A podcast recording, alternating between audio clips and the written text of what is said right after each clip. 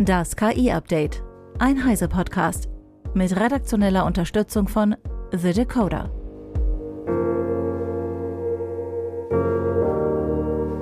Hallo, ich bin Max Schreiner von The Decoder und das ist unser Deep Dive zum Wochenende.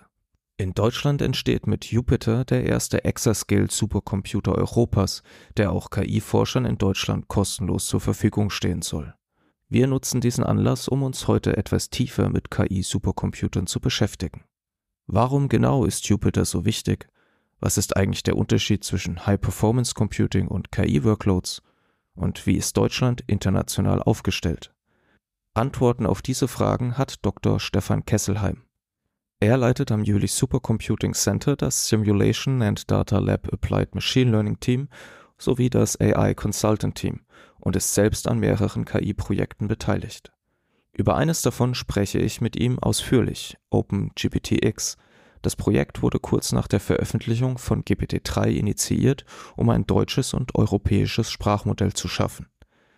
Dr. Kesselheim erklärt, wie weit das Projekt ist, was das Team gelernt hat und ob OpenAI und Google tatsächlich einen Wissensvorsprung haben. Ja, hallo, herzlich willkommen zu dieser Folge des Deep Dives, in denen wir über das Thema KI und Supercomputing sprechen. Unser Gast heute ist Dr. Stefan Kesselheim. Äh, willkommen, Stefan. Und äh, ich würde sagen, wir steigen direkt mal ein. Meine erste Frage an dich wäre, wer bist du überhaupt? Was machst du? Und vielleicht kannst du ein bisschen Background zu deinem Arbeitgeber geben. Ich bin Stefan Kesselheim. Ich arbeite am Jülich Supercomputing Center. Ich leite hier eine Gruppe, in der geht es um Applied Machine Learning, also um die Frage, wie können wir KI auf die Straße bringen. Mein Hintergrund ist eigentlich, dass ich Physiker bin und ich hatte eigentlich auch die Wissenschaft schon abgehakt und durch irgendwelche Zufälle bin ich jetzt wieder im Wissenschaftsbereich gelandet. Genau. Sehr schön, dann erzähl doch mal was zu, zu deinem Arbeitgeber. Das, ähm, mein Arbeitgeber ist eigentlich das Forschungszentrum Jülich. Das ist hier mitten im Grünen zwischen Aachen und Köln ein ehemaliges ähm, Kernforschungszentrum, das jetzt halt außer ähm, dem Umgang mit nuklearen äh, mit nuklearem Müll eigentlich keine Kernforschung mehr macht, sondern in den letzten 25 Jahren sich in spannende neue Forschungsrichtungen entwickelt hat. Ja, und eine der Kernforschungsrichtungen ist das Supercomputing, also die Frage, wie kann man mit Rechnern auf der allergrößten Skala die Forschung vorwärts bringen, quer durch alle Forschungsdisziplinen. Ja, insgesamt arbeiten über 300 Leute hier im, im JSC. Ein Teil davon ist damit, äh, damit arbeitet daran tatsächlich die Rechner zu betreiben, zu gucken, dass die laufen und vernünftige Sachen machen. Aber wir haben auch Forschende aus verschiedenen Disziplinen, die also, die selber aktiv forschen, versuchen wissenschaftliche Fragestellungen aus zum Beispiel der Plasmaphysik zu klären und dabei halt zu lernen, wie man diese, wie man diese Supercomputer dafür benutzen kann. Mhm. Meine Gruppe ist halt eine Gruppe, die forscht daran, wie kann man Supercomputer benutzen, um mit AI-Methoden die Wissenschaft vorwärts zu bringen. Kannst du ein bisschen was dazu erzählen, wie sich deine Arbeit denn seit GPT-3, also das ist jetzt nicht random, dass ich das auswähle. Mein Eindruck, zumindest seitdem ich darüber berichte, ist, dass sich das in vielen Bereichen eben ausgewirkt hat, dass da teilweise so ein Shift stattgefunden hat, wie über Supercomputing nachgedacht wird und über AI-Workloads. Ähm, wie hat sich das denn in deinen Augen verändert, deine Tätigkeit oder vielleicht auch das Zentrum? Ja, mit GPT-3, das war so der Punkt, wo man gemerkt hat, verdammt, die Skala, die ist echt wichtig. Die waren die ersten, die mehrere Millionen GPU-Stunden in das Training eines einzigen Modells gesteckt haben. Und da hat man so eine Art ja, Erdrutsch gemerkt. Wenn man so viele Ressourcen da reinsteckt, dann kann man wirklich was anderes erreichen, was man auf der Skala darunter nicht erreichen konnte. Und an der Stelle sind zum ersten Mal so richtig KI und High Performance Computing so richtig zusammengekommen, so dass man gesehen hat, hier hat, äh, hier gibt's Fragestellungen, die wirklich nur Rechner auf der größten Leistungsskala beantworten können gefühlt hat man das vorher schon so ein bisschen und im Prinzip auch der ganze Deep Learning, die ganze Deep Learning Erfolgsgeschichte der letzten zehn Jahre basiert ja darauf, dass GPUs plötzlich Rechenzeit liefern, die bezahlbar ist und äh, die, die zugänglich ist äh, und dass man damit jetzt große, vergleichsweise große Modelle trainieren konnte, größere als vorher. Aber jetzt dann der GPT-3-Moment war der, wo, wo man gesehen hat, verdammt, wir brauchen vielleicht sogar hunderte und tausende Grafikkarten, äh, um qualitativ was Neues auf die Beine zu stellen. Äh, kurz nach der GPT-3 ist ja auch das OpenGPTX-Projekt gestartet. Ähm, und daran bist du ja auch beteiligt. Kannst du ein bisschen was zu diesem Projekt zu erzählen? Also was ist das Ziel davon und wie weit ist das? Ja, die Situation mit GPT-3 war ja, ähm, da ist was total Neues und unglaublich beeindruckendes aus Amerika gekommen ähm, von OpenAI und ähm, man hat gespürt, das kann die Gesellschaft ganz stark verändern. Das kann eine Möglichkeit sein, um auch äh, Geld zu verdienen für die Industrie. Das kann ein wichtiger Wirtschaftsfaktor sein. Und in dem Zusammenhang ist unser äh, OpenGPTX-Projekt gestartet. Das ist vom BMWK finanziert. Also da geht es auch ganz klar um die Frage, wie kann ähm, also vom Bundeswirtschaftsministerium gefördert. Da geht es ganz klar um die Frage auch, wie kann man eine Technologie erschaffen, die auch Deutschland als Wirtschaftsstandort attraktiv macht und die, wie kann man damit Arbeitsplätze schaffen und sowas. Ähm, ist natürlich ein, ist natürlich ein hohes Ziel. Also das, die, das Ziel ist es, Sprachmodelle zu, zu trainieren, die unter einer Lizenz stehen, die zum Beispiel erlauben, dass man damit Geld verdient. Ähm, das zu einer, und das, der Gedanke ist entstanden, als es außer GPT-3 nichts anderes gab. Mhm. Ja, jetzt läuft das Projekt seit fast zwei Jahren. Wir haben natürlich auch eine Lernkurve durchlaufen. Also vorher gab es bei uns eine ganze Menge Leute, die HPC-mäßig fit waren, die High-Performance-Computing können. Und äh, es gab eine ganze Reihe Leute sonst im Projekt, die ähm, ja, die sich mit entsprechenden Daten zumindest so einigermaßen auskannte. Aber auf der Skala hatte das natürlich noch niemand gemacht. Ja, und jetzt arbeiten wir seit zwei Jahren daran, entsprechend da nachzuziehen wir sind gerade an dem Punkt, wir haben einen super tollen mehrsprachigen Datensatz. Vielleicht sollte ich das noch erwähnen. Ein Ziel ist natürlich auch, ähm, wir möchten, dass, äh, damit das für die in der Deutsch, damit das in Deutschland den gesellschaftlichen Fortschritt bringen kann, so ein Modell, muss das halt auch Deutsch können. Das mhm. ist so ein bisschen auch der unique selling point. Andere europäische Sprachen sind natürlich auch spannend und ähm, ja, genau das ist ein, ein ist, ist, ist der ist der einzigartige Punkt von vom OpenGPTX Projekt. Und wir haben jetzt einen super tollen Datensatz mit einem hohen Anteil an Deutsch äh, auf die Beine gestellt. Und wir sind gerade dabei, Modelle auf der äh, 7 Milliarden Parameter Skala ähm, zu trainieren. Wir haben in einer Stunde einen Call dazu, wo, ste wo stehen wir da, wie gut sind unsere Modelle äh, in, den in den Evaluierungen. Wir haben da im Moment mehrere Kandidaten und das da ist natürlich die Frage, was wollen wir jetzt ganz genau erreichen? Welches von den Modellen trainieren wir jetzt zu Ende? Da geht es natürlich auch um die Frage, wir produzieren damit natürlich einen gewissen CO2-Ausstoß, einen CO2-Footprint und das möchten wir natürlich, dass wir, dass wir da ein Modell trainieren, was wirklich einen Unterschied macht, was wirklich besser ist, gerade weil sich ja jetzt im Moment in den letzten, mhm. im letzten Jahr die Landschaft da auch stark verändert hat. Da sind Lamas und andere Tiere auf den Markt gekommen, die, äh, die auch klasse sind äh, und wo natürlich äh, wir als OpenGPTX natürlich auch also in einer gewissen Konkurrenzsituation stehen, aber natürlich dadurch, dass wir halt einen Fokus haben, einen anderen Fokus haben, insbesondere auf die auf die Mehrsprachigkeit, ähm, ja, wo wo es auf jeden Fall auch äh, ja Raum gibt, äh, dass wir da auch was Tolles Neues auf die Beine stellen. Ja, also also jetzt kürzlich erst gestern eigentlich ist ja auch mit Gemini von Google ein weiteres Produkt vorgestellt worden. Und was da finde ich sehr interessant ist, ist das erste Modell, das quasi Qualität, zumindest laut Google, von GPT-4 erreicht. Äh, und das nach neun Monaten. Also ne, das zeigt ja auch schon, wie schwierig das alles ist, das auf so einem Niveau zu trainieren. Äh, natürlich stellt sich auch so ein bisschen die Frage, warum ist es nur ein bisschen besser und nicht viel besser? Also sieht man hier vielleicht auch die Grenzen von Skalierung und so. Aber ist vielleicht auch ein Thema für eine andere Debatte. Äh, aber auch im europäischen Raum hat sich halt mit, äh, mit Aleph Alpha, mit Mistral und sowas in den letzten, im letzten Jahr einiges getan. Äh, insofern ist das natürlich ein wichtiger Punkt der quasi der Konkurrenz. Aber in der Praxis, in der wir auch viel mit äh, GPT-4 und anderen Modellen arbeiten, sehen wir auch im Alltag, dass die Kapazitäten im Deutschen ähm, einfach ein bisschen hinterherhinken im Vergleich zum Englischen jetzt. Ähm, und wenn man quasi mit viel mit deutscher Sprache arbeitet, fällt einem das halt auch wirklich auf. Ja, schön, das zu hören. Also, äh, ich spreche meistens mit ChatGPT und seinen Freunden auf Englisch. Einfach irgendwie, das passiert automatisch. Aber ja, auf Deutsch äh, fehlt da halt auch noch ein bisschen was. Und das haben natürlich die großen Tech-Konzerne auch nicht so sehr auf dem Schirm. Ich glaube, für die ist Deutschland natürlich ein wichtiger Markt, aber ähm, die extra Meile, die man dafür gehen muss, um tollen deutschen Support zu haben, da bin ich auch nicht so sicher, ob sie die bereit sind zu gehen. Ich meine, neben Deutsch gibt's ja natürlich auch noch viele, viele andere Sprachen. Ich bin da sehr gespannt. Wir sind jetzt Teil von einem europäischen Projekt, ähm, wo wir, wo wir äh, vor allem nordeuropäische Partner haben und die stellen dann so Fragen wie, wie kann ich das denn jetzt schaffen, dass ich ein großes Sprachmodell äh, baue, was auch Isländisch spricht oder die Sprache der Färöerinseln oder sowas Verrücktes.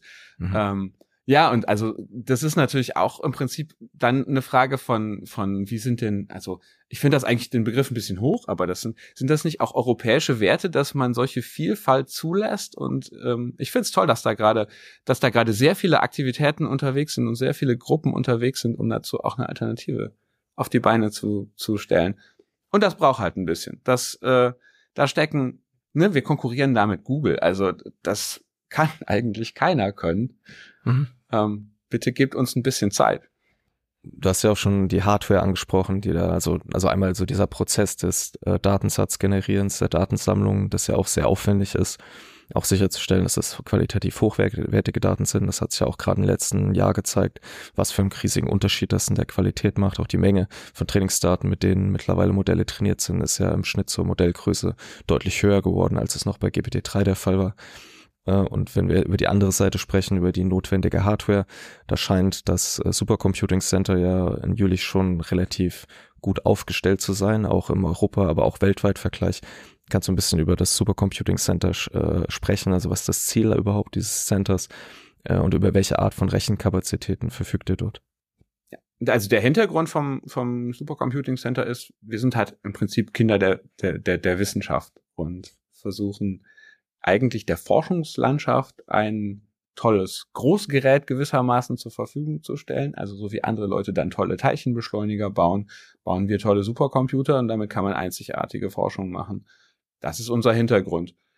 Ähm, jetzt dieser Bezug zu, dieser große Bezug zu Industrie und Geld verdienen und Firmen und solchen Fragen, der ist eigentlich erst kürzlich auf, aufgetreten. Also vorher würde ich sagen, gab es High Performance Computing schon gewissermaßen an manchen Stellen in der Wirtschaft, aber ähm, jetzt ist ja so, dass äh, dass es, dass, dass man damit in der Tagesschau ist und dass meine Schwiegermutter danach fragt, ob man solche Sachen bei uns machen kann. und sowas.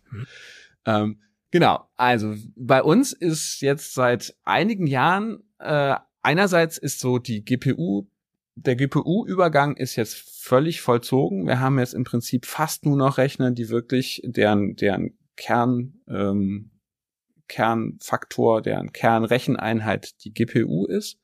Das hat immer noch nicht alle Forschungsfelder und nicht alle Forschungsfragen lassen sich gut auf GPUs, also hat noch nicht alle erreicht und noch nicht alle Forschungsfragen lassen sich gut mit GPUs beantworten. Das liegt halt einfach daran, dass die Mathe zum Teil so strukturiert ist, wie sie strukturiert ist. Und manchmal kann man halt auch mit GPUs keine, keine gute Lösung finden, die das, die, die Probleme effizient löst. Ähm, genau. Aber wir sind jetzt da sehr weit ähm, und wir haben den zurzeit den größten deutschen Rechner, ähm, Forschungsrechner. Äh, das ist der Jules. Bei uns fangen alle mit JU an, weil da irgendwie alles überall Jülich drin vorkommt. Deswegen wird der Jules auch mit U geschrieben. Und der hat jetzt, der besteht aus zwei Modulen und das eine ist der, das Booster-Modul und in dem Booster-Modul stecken insgesamt 3744 Nvidia-Grafikkarten in der A100-Generation.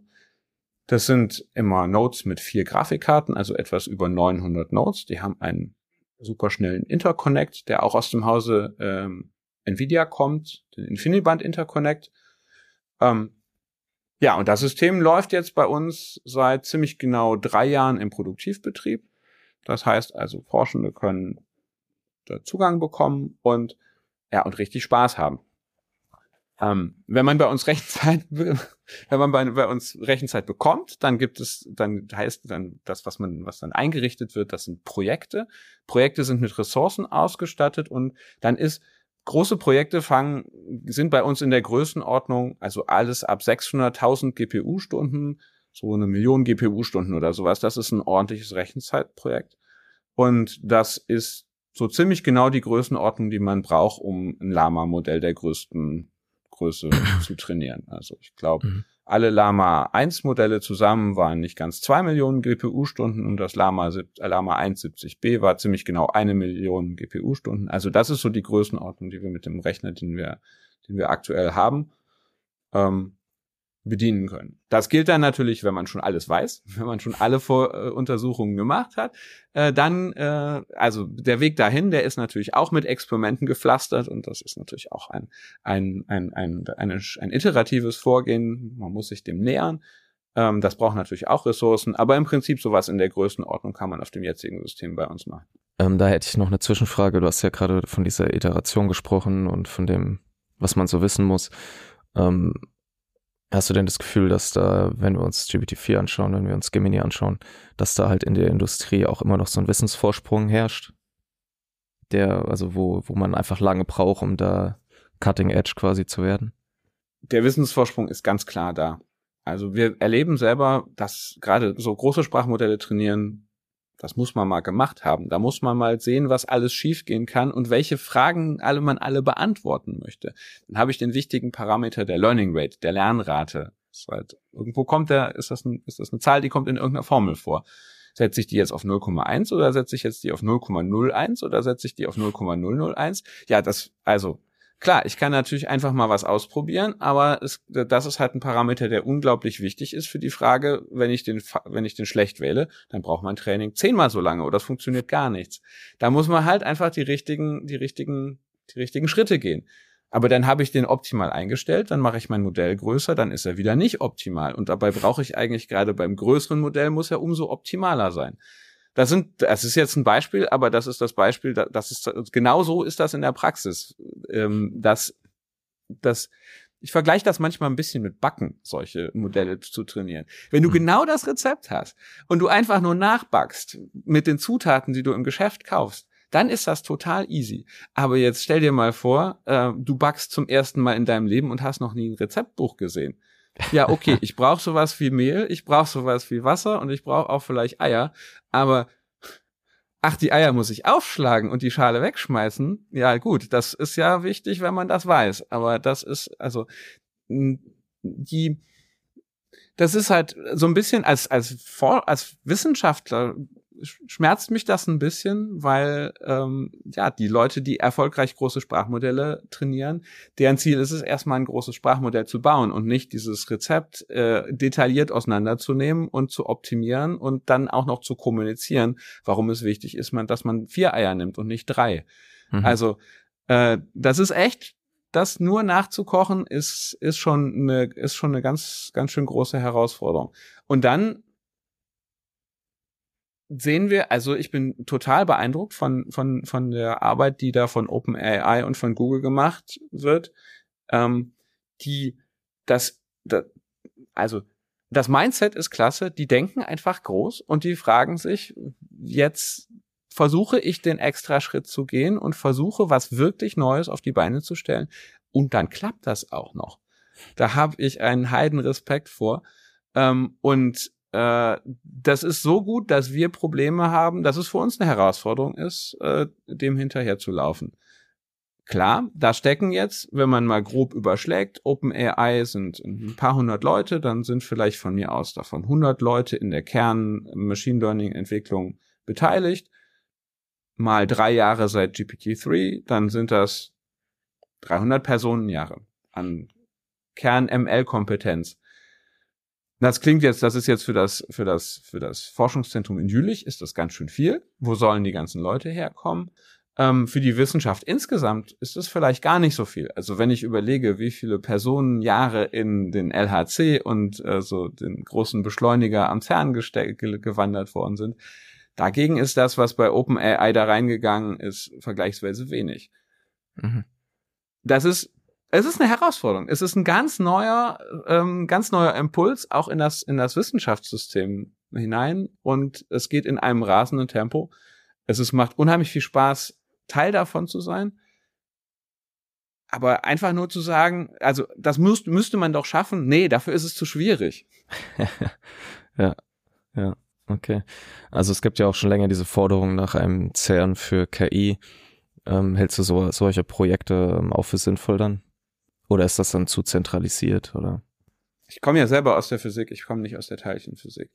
Mhm. In der in der Teilchenphysik haben die Leute sich sehr, sehr zusammengerauft und die haben gelernt, um weiterzukommen mit unseren Forschungsfragen, müssen wir uns an einen Tisch setzen. Aber das läuft nicht, das läuft schon seit 30, 40 Jahren, mhm. dass die, dass man im Prinzip keine Chance mehr hat, hat äh, als Einzelkämpfer und als einzelnes Institut. Und darum sind tolle Strukturen gewachsen und die sind super kollegial, die Leute miteinander.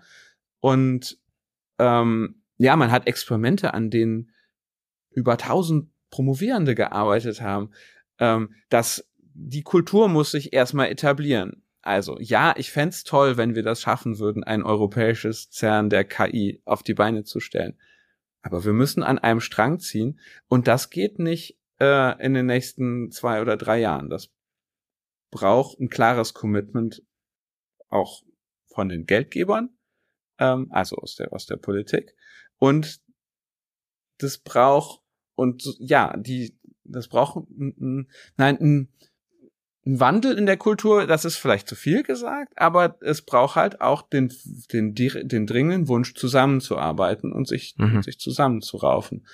Und das entsteht nicht über Nacht. Mhm. Ja, okay, interessant, wichtiger Punkt, ja.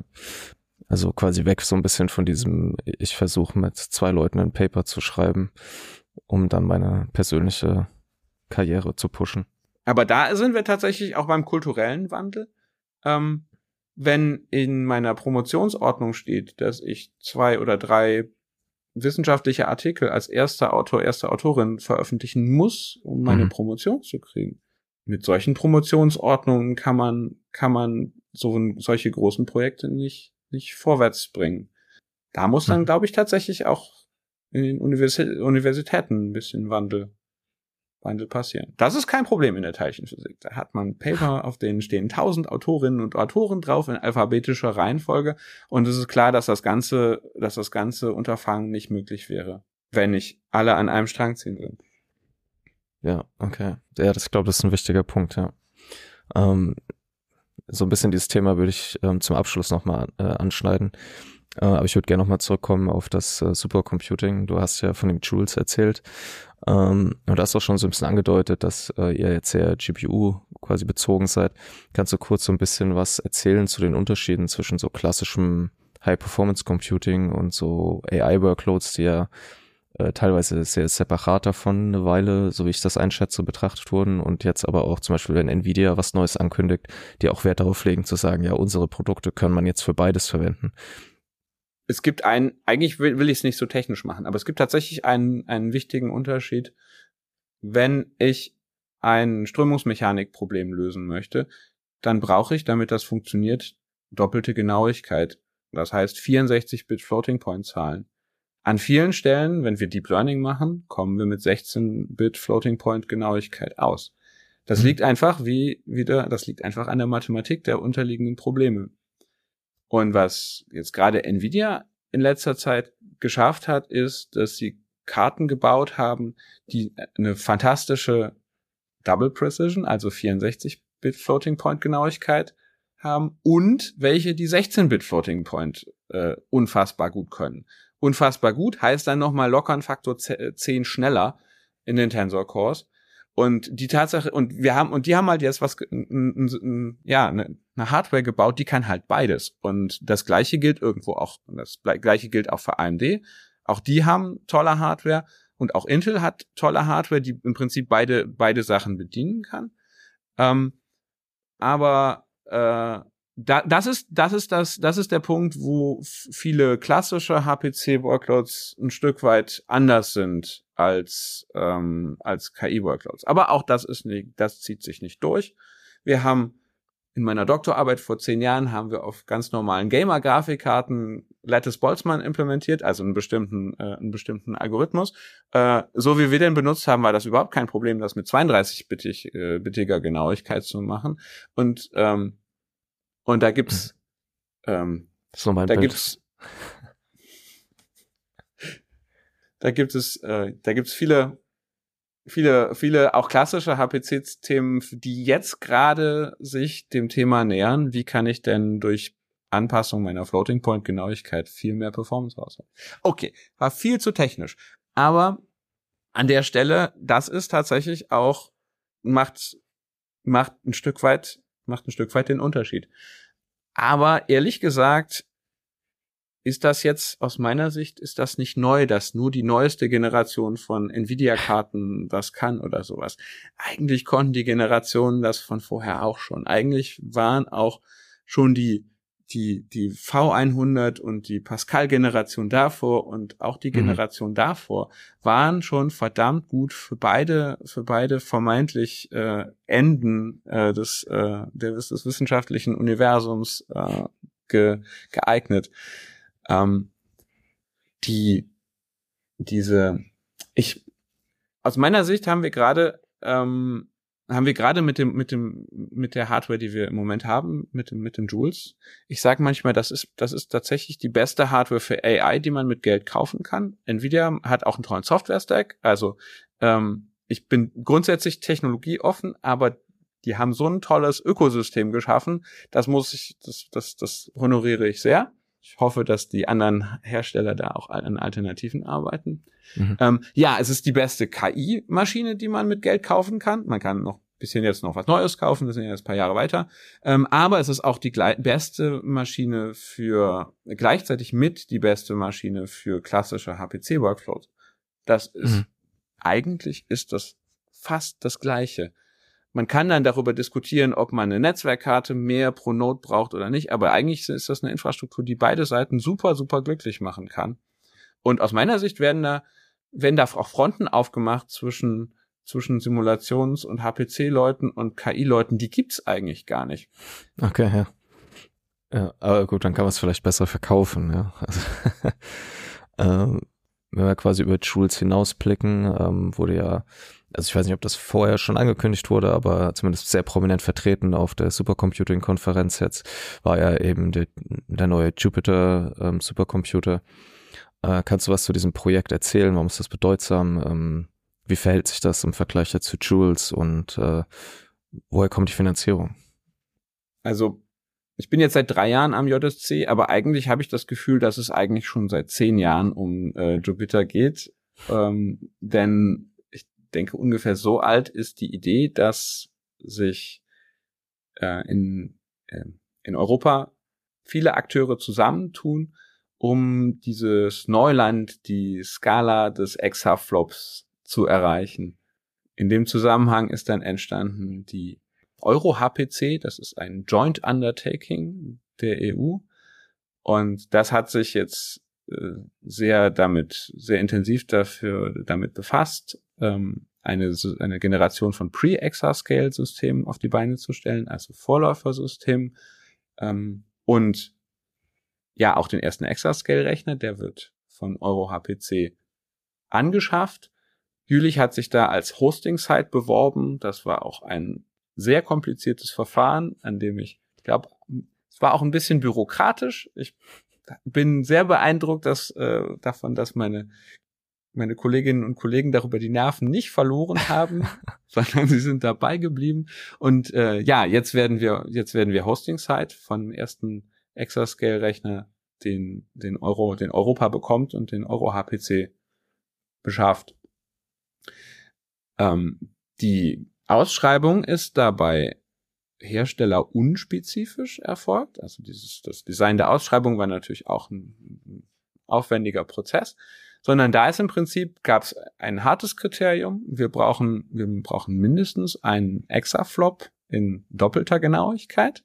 Also wir müssen, wir möchten diese Schallmauer durchbrechen und dazu und dann gab und dazu noch ein bisschen weichere Kriterien, wo es darum, wo es um konkrete Performance-Maße ging.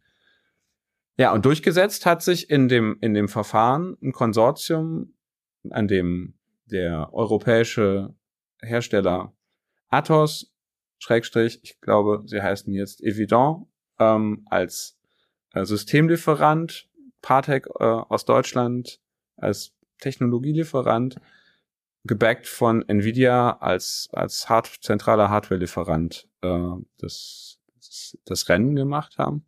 Ja, und wir freuen uns jetzt darauf, dass, dass wir, ich kann das immer noch nicht glauben, dass wir jetzt innerhalb des nächsten Jahres da einen Rechner aufbauen, der über 20.000 Nvidia GPUs hat.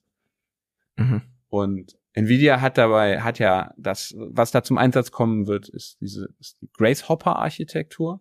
Das ist, das ist auch was, was gerade, glaube ich, so die allerersten kann man überhaupt käuflich erwerben. Das ist der Superchip, der ein, eine ARM-CPU in ganz engem Tandem mit einer Hopper-GPU hat. Die haben einen sehr viel schnelleren Speicherbus zwischeneinander. Ich bin mal gespannt, welche Workloads davon am allermeisten profitieren werden. Ähm, ja, aber es ist super toll, da ähm, ja, es ist nicht nur, es ist nicht nur was Großes, sondern es ist auch technologisch was Neues. Und das hat so, ja, noch niemand auf der ganzen Welt. Mhm. Und das heißt, äh, du hast da von in ein, innerhalb eines Jahres gesprochen. Das heißt, das Ziel ist es tatsächlich, dass das äh, 2024 online geht. Ja, also ich habe eben erfahren, dass die erste Hardware-Lieferung Mitte des nächsten Jahres schon passieren soll. Aber mhm. wir reden natürlich über, ich weiß gar nicht, ich weiß die Anzahl gar nicht, aber äh, ich sehe die Bilder immer nur über eine unfassbare Anzahl von Racks vollgestopft mit Technik. Mhm. Und ähm, die werden im, im, im Laufe des nächsten Jahres äh, installiert. Dann wird es auch ein Early Access Programm geben. Also dann kann man im Prinzip sich, ja, mit, kann man seinen, seinen wissenschaftlichen Case vorstellen und seine Software vorstellen und sagen, ich würde gerne frühestmöglich auf dieses neue System drauf. Mhm. Und kann gucken, ob die, das, was versprochen wird, auch eingehalten wird. Warum, ähm, kannst du ein bisschen was dazu sagen, warum ist Exascale, also, also ja, es ist eine schöne große Zahl, aber gibt es auch quasi ähm, mehr dahinter? Also was verspricht man sich von so, so einem Sprung? Oder von diesem Durchbrechen dieser, oder ist es einfach eine, weil es eine schöne Zahl ist? Ich glaube tatsächlich, dass die Zahl, dass die Zahl äh, das, das Wichtigere ist. Ich erinnere mich, dass es war nicht extra Flops, aber äh, irgendwann in den 90ern äh, habe ich mit meinem, mit meinem Bruder zusammen äh, darüber sinniert, über große Speichermengen und große absurde Zahlen von, und da sind wir beim Exabyte gelandet. Und ja, das äh, jetzt sind wir, also der, das, der Exabyte Storage ist auch nicht mehr weit entfernt und das mhm. Exaflop mhm. steht jetzt äh, unmittelbar vor der Tür. Ähm, ich kenne die Theorie nicht, warum das so eine wichtige Teilmauer ist. Aber es ist, glaube ich, das Tolle, was man da merkt, ist, dass, dass da auch die, die ganze High-Performance-Computing-Welt schon seit jetzt, ja, zehn Jahren drauf hinfiebert, dass wir jetzt da hinkommen, wo wir hinkommen. Mhm. Und das hat auch Leute zusammengeführt und das hat neue Allianzen zutage geführt und ein bisschen auch, ähm, glaube ich, die Welt im Positiven durcheinandergewirbelt, weil jetzt, ja, weil Leute anders zusammenarbeiten müssen. Das mhm. ist jetzt halt auch ein großer Rechner. Solche Rechner äh, jetzt nicht im, im Sinne von Platz, aber im Sinne von ja von von Strom und von Geld, was in die Hand genommen worden ist. So viel ist da früher auch nicht zusammengezogen worden und das ist jetzt passiert. Und ja, wir sind alle super gespannt, äh, was denn jetzt die großen Durchbrüche sind, die davon zu erhoffen sind. Es ist eigentlich ganz interessant, dass das jetzt auch zusammen da fällt mit den mit den großen KI-Modellen, äh, die ja ja, vielleicht werden wir auf dem Jupiter sehen, dass in dem Moment, wo ich nochmal Faktor 10 gegenüber GPT-4 reinstecke, das wird schon schwer. Aber ähm, dass, äh, dass, äh, dass, dass da dann, ja, dass, dass man damit was qualitativ Neues erreichen kann. Mhm. Okay, also es ist tatsächlich auch von der Leistung einfach nochmal, sobald das Ding online geht, einfach ein, ein Sprung gegenüber dem, was selbst jetzt zum Beispiel Microsoft aktuell oder sagen wir zumindest so im letzten Jahr äh, zur Verfügung hatte? Also die Größenordnung ist gleich. Ja. Also Microsoft hat da, soweit ich weiß, ein System in der Größenordnung von 10.000 Grafikkarten. Es gibt ja auch schon, muss man auch sagen, es gibt ja auch schon zwei Exascale-Systeme in den USA oder anderthalb. Mhm. Ähm, das Besondere ist, dass wir meines Wissens nach das erste NVIDIA-basierte Exascale-System bekommen werden. Ähm, ja, aber dann ist es dann kann man bei uns natürlich vielleicht noch eine Größenordnung, noch ein Stück größer werden als, als, äh, als auf Microsoft-Infrastruktur. Aber andererseits, das darf man auch nicht vergessen, das ist eine geteilte Ressource. Das soll im Prinzip der gesamten Wissenschaftswelt zur Verfügung stehen. Das mhm. ist kostenlos bei uns zu rechnen. Ähm, das, das ist auch, ja, das ist, das, damit muss man auch verantwortungsvoll voll umgehen und gucken, dass halt auch da viele, viele Leute mit glücklich werden. Ja. Ich finde es natürlich total toll, ich fände es natürlich total toll, wenn jetzt wir es schaffen würden, da einen riesen Durchbruch zu erzielen. Aber ich, äh, ich bin aber auch äh, Forscher genug, um zu sagen, hey, es gibt so viele coole Wissenschaftsdisziplinen, äh, die können damit auch tolle Sachen machen. Hm. Das ist so ein bisschen wie, die, wie beim James Webb Teleskop oder so, wo halt das was Besonderes ist und es wird genau geguckt, äh, wer da drauf Zugriff hat und ob das ja, ganz genau so ist das. Da beim James Webb weiß ich nicht, wie es funktioniert, aber wir haben eben noch darüber gesprochen, wenn ich zum Beispiel äh, Experimente machen möchte an einem Teilchenbeschleuniger und in der Beamline irgendwas untersuchen möchte, dann muss ich natürlich auch mich in der Warteliste einreihen und da äh, gibt es auch nur beschränkte Kapazitäten und nichts, nichts anderes ist das bei uns. Es ist halt einfach ein tolles, großes Teil, mit dem man sehr spannende Sachen lernen kann. Ja, okay. Ja, ich bin, bin gespannt. Also es ist auch sehr interessant, wie, also weil man so das Gefühl hat, dass man hat ja immer so man in der Presse, man liest ja immer, dass Europa hinterherhängt. Und ich glaube, es gibt auch genug Gründe, warum das warum man das tatsächlich so diagnostizieren kann. Aber auf der anderen Seite mit solchen Projekten wird auch deutlich, dass erstens ja, es, wie du auch schon gesagt hast, ähm, es gibt in den USA Exascale-Computer, es gibt ja gerüchteweise auch in China welche, die das ja nicht so richtig kommunizieren, äh, aber auch meines Wissens nach ist das erste Nvidia-System. Und da hattest du ja auch darüber gesprochen, dass es schon einen relativ guten Software-Stack hat. Also wird das, glaube ich, ganz interessant. Ähm, wenn wir diesen Blick nochmal einnehmen, wenn wir auf Deutschland schauen, soweit du das eben einschätzen kannst in deiner Erfahrung und gerne auch in Europa, wie steht Deutschland, Europa denn im internationalen Vergleich jetzt da? Du hast ja sozusagen sowohl die Forschungsperspektive als auch jetzt durch OpenGPTX so ein bisschen die wirtschaftliche Perspektive. Eine Gesamtdiagnose ist ganz schön schwierig. Ja.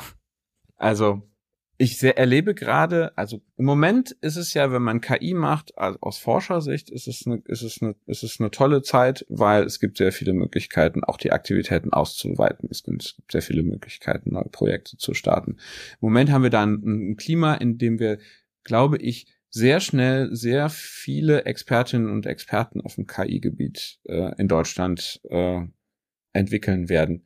Wir haben auch, wir haben auch tolle Strukturen in den, in den Wissenschaftsorganisationen, um das, um den Prozess zu unterstützen. Und ich glaube, was das angeht, hat sich schon in den drei Jahren, die ich jetzt hier an Bord bin in Jülich, hat sich schon unfassbar viel getan. Die AI Literacy, die, die, die, wie fit die Leute sind, das hat sich fand, wirklich zu in eine tolle Richtung entwickelt.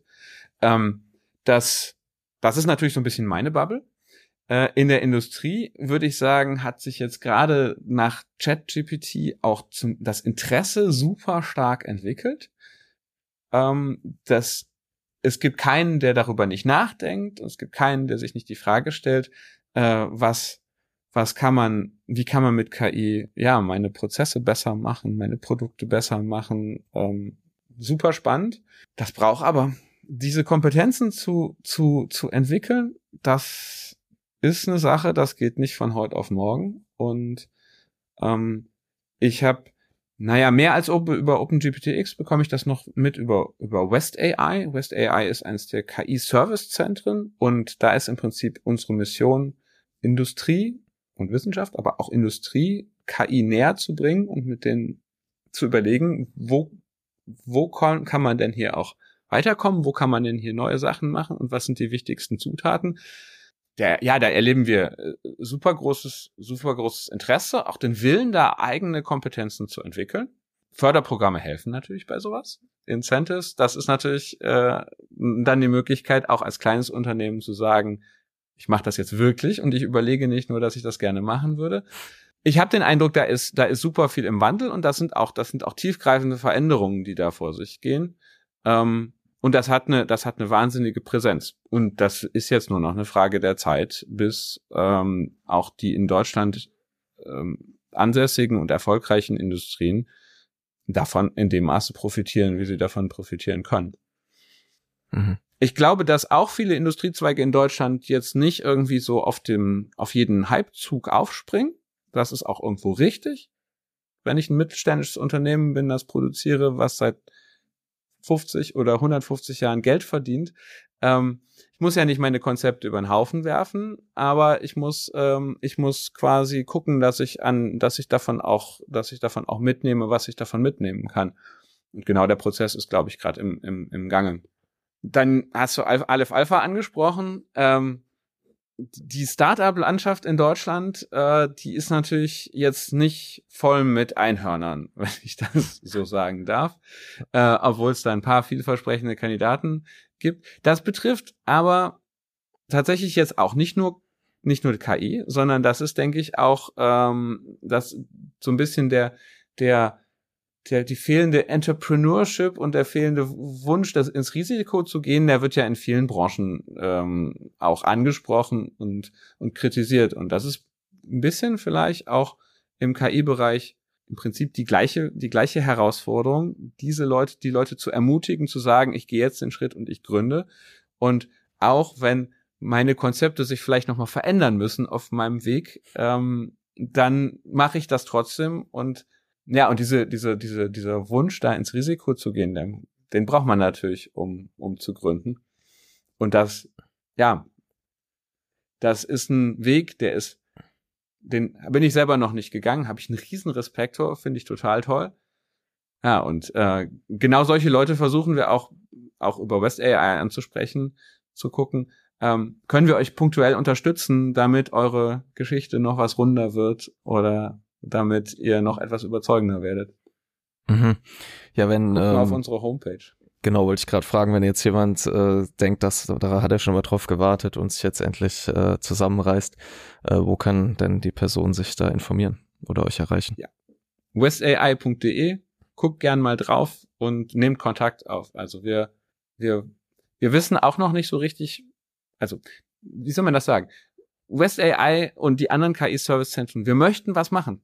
Wir sind aber darauf angewiesen, euch da draußen zu finden als, als, als, als Partner und wir versuchen euch zu unterstützen. Sprecht uns einfach gerne an. Ja, sehr gut. Ich denke, wir haben sehr viele Themen angesprochen und auch immer wieder in die Tiefe. Ähm, wer mehr erfahren will, der kann das sicherlich auf den ganzen Kanälen des Forschungszentrums Jülichs und des Supercomputing Centers. Ich danke dir erstmal für das tolle Gespräch und äh, danke allen Zuhörenden fürs Zuhören und bis zum nächsten Mal.